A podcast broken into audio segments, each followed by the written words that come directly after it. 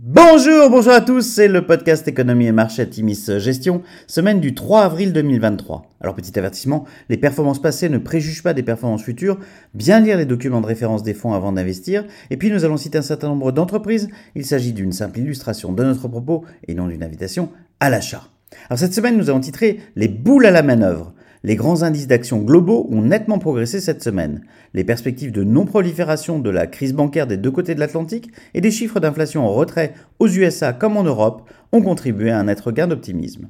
Aux USA, la First Citizen Bank a racheté une bonne partie de la Silicon Valley Bank, tandis que la FDIC garde le contrôle d'une partie des actifs.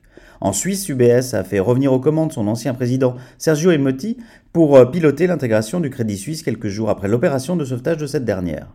Modération du côté de l'inflation, l'indice d'inflation US du PCE est ressorti en hausse de 0,3% en février contre 0,6% en janvier. Sur un an, cet indice favorisé par la Fed dans ses prises de décision est ressorti en hausse de 5% contre 5,3% en janvier.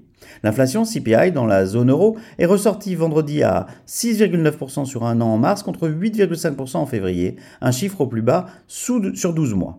Des PMI chinois au-dessus des attentes contribuent au fort rebond du baril de pétrole. Le WTI termine la semaine à 75,7 dollars le baril, en hausse de 9,3%. À noter, les opérations annoncées de split des groupes Alibaba et JD.com ont été très bien accueillies par les marchés. Sur la semaine, le CAC 40 bondit de 4,4%, le SP500 progresse de 3,5% et le Nasdaq de 3,4%.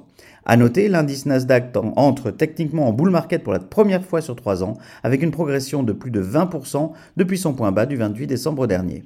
Du côté des sociétés, une seule publication cette semaine et elle est très bonne. Lululemon affiche une croissance de son chiffre d'affaires de 30% à 2,77 milliards de dollars, dépassement légèrement les attentes. Le groupe annonce un bénéfice par action de 4,4 dollars contre une prévision de 4,26 dollars et revoit ses attentes à la hausse. Le titre progresse nettement en bourse. Alors à venir, la semaine prochaine sera écourtée à 4 jours dans la plupart des places de cotation pour cause de vendredi saint.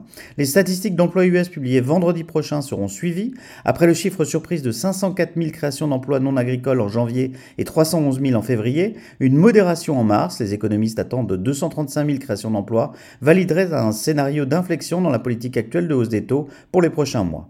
La relative euphorie actuelle est principalement portée par l'anticipation d'un plus haut proche des taux directeurs, un scénario validé par les récentes projections de la Fed, et pourrait perdurer, les mois d'avril étant historiquement de bons mois aux USA notamment.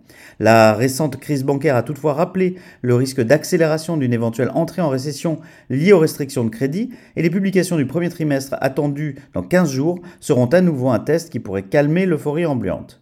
Ce trimestre nous est favorable, tous les fonds de la gamme étant au-dessus de leurs indices de référence. Nous n'avons pas cédé face aux girations de court terme et avons pensé à traction liée aux thématiques et stock picking avec de fait de très bons résultats d'ensemble du côté des publications. Mention spéciale pour les fonds Atimis Trendsetter Europe et Atimis Millennial, dont les biais qualité et croissance paient particulièrement ce premier trimestre de 2023. Le fonds Atimis Patrimoine, quant à lui, s'apprécie notablement sur le trimestre, toutes les classes d'actifs sous-jacentes s'inscrivant en territoire positif. Nous vous souhaitons une excellente semaine à tous.